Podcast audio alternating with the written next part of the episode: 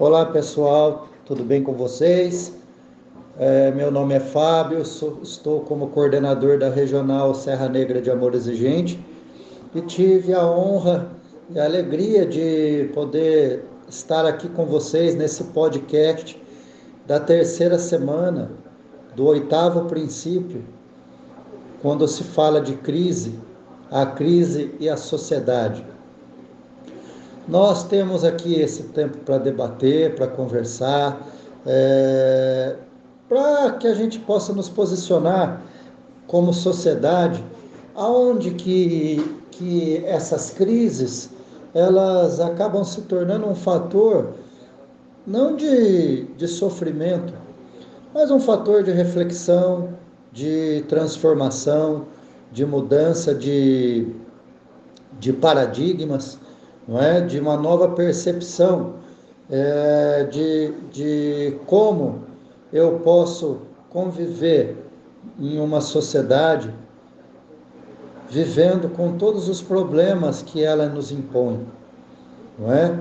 Quando nós falamos de crise, a maioria pensa em desespero, em problemas, em, em como enfrentar, mas é o que eu sempre digo, né, nos, loca nos lugares onde eu sou convidado a, a falar, que não se pode resolver uma crise, é, ou nem pode se fazer, gerar uma crise, se eu não sei contra que, contra o que eu estou é, é, enfrentando.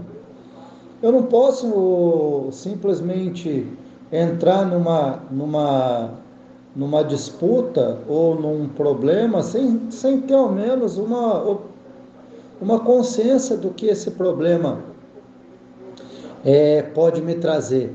E melhor, qual a solução para ele?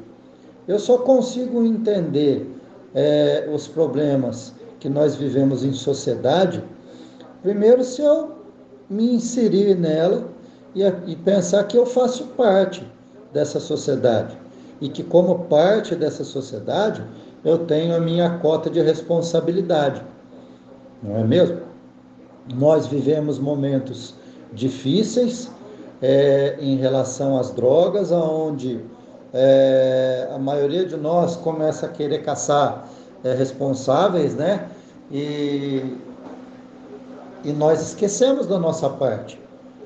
A, a sociedade ela é um pouco hipócrita quando ela nos convida ao primeiro, lá na juventude, né, na, na adolescência ainda, nas reuniões familiares principalmente, quando nos é apresentado álcool, não é? e nós começamos a observar que em todos os lugares que nós vamos, em todos os ambientes existe a bebida alcoólica e que nós estamos sendo criados na cultura de que o álcool ele não é prejudicial, mas nós, dentro do amor exigente, sabemos o quanto ele é prejudicial, mas olhando pela ótica de um adolescente, ele em todos os lugares tem a bebida alcoólica.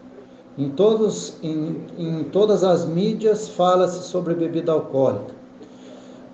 As propagandas relacionadas à bebida alcoólica mostram para nós que, para que um jovem seja bem sucedido na vida, ele tem que estar inserido num grupo de amigos, numa mesa de bar, onde um monte de, de amigos nos estão todos comemorando, felizes, sorrindo, e a mesa cheia de bebida alcoólica, em volta da mesa um monte de, de menina bonita, um monte de mulheres é, é, encantadoras e a, o pano de fundo é sempre assim, beba, porque se você não beber, você não vai é, ser bem sucedido como essas pessoas que estão a essa mesa.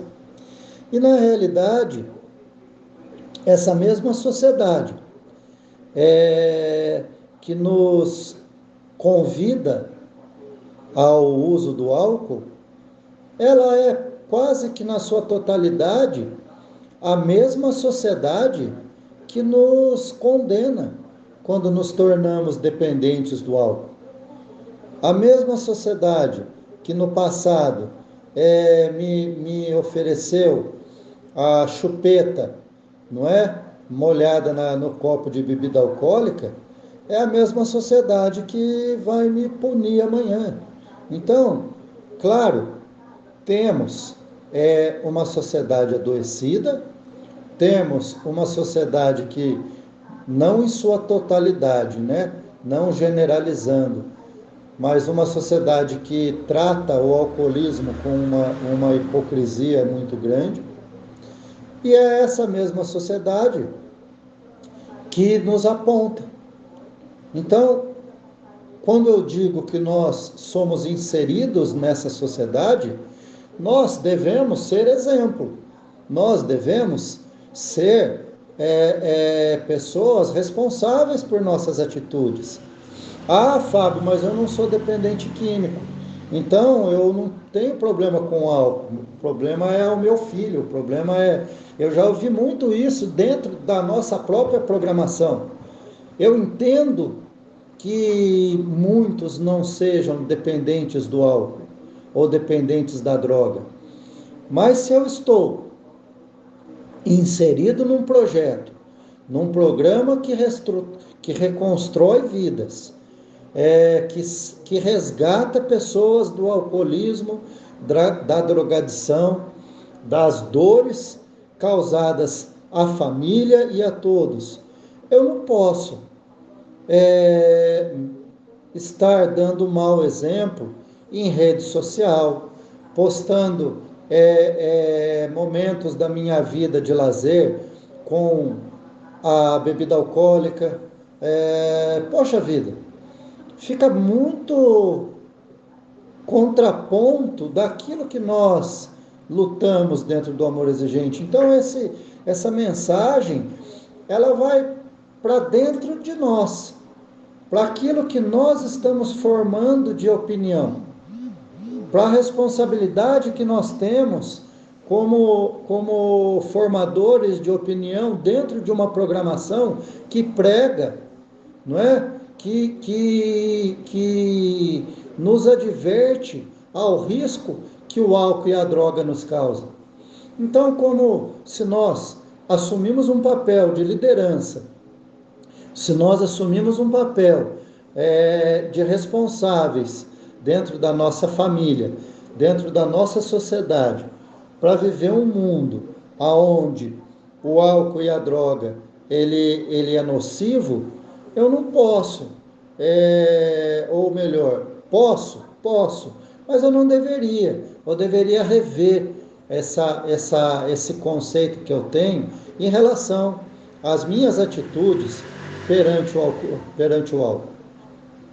E eu estou especificando essa minha fala é, no alcoolismo porque é, ela é a mais latente e é a porta de entrada para as outras drogas.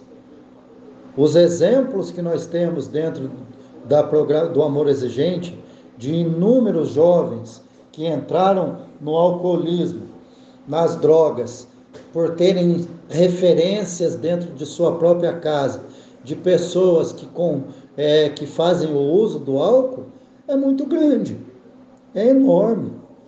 Então eu, mesmo hoje, estando dentro do amor exigente, eu, como um codependente ou como um familiar que não tenho o problema do alcoolismo, mas que tenho na minha casa o problema do, da droga ou do álcool instalada, eu tenho sim que me preocupar é, com o meu comportamento perante a isso.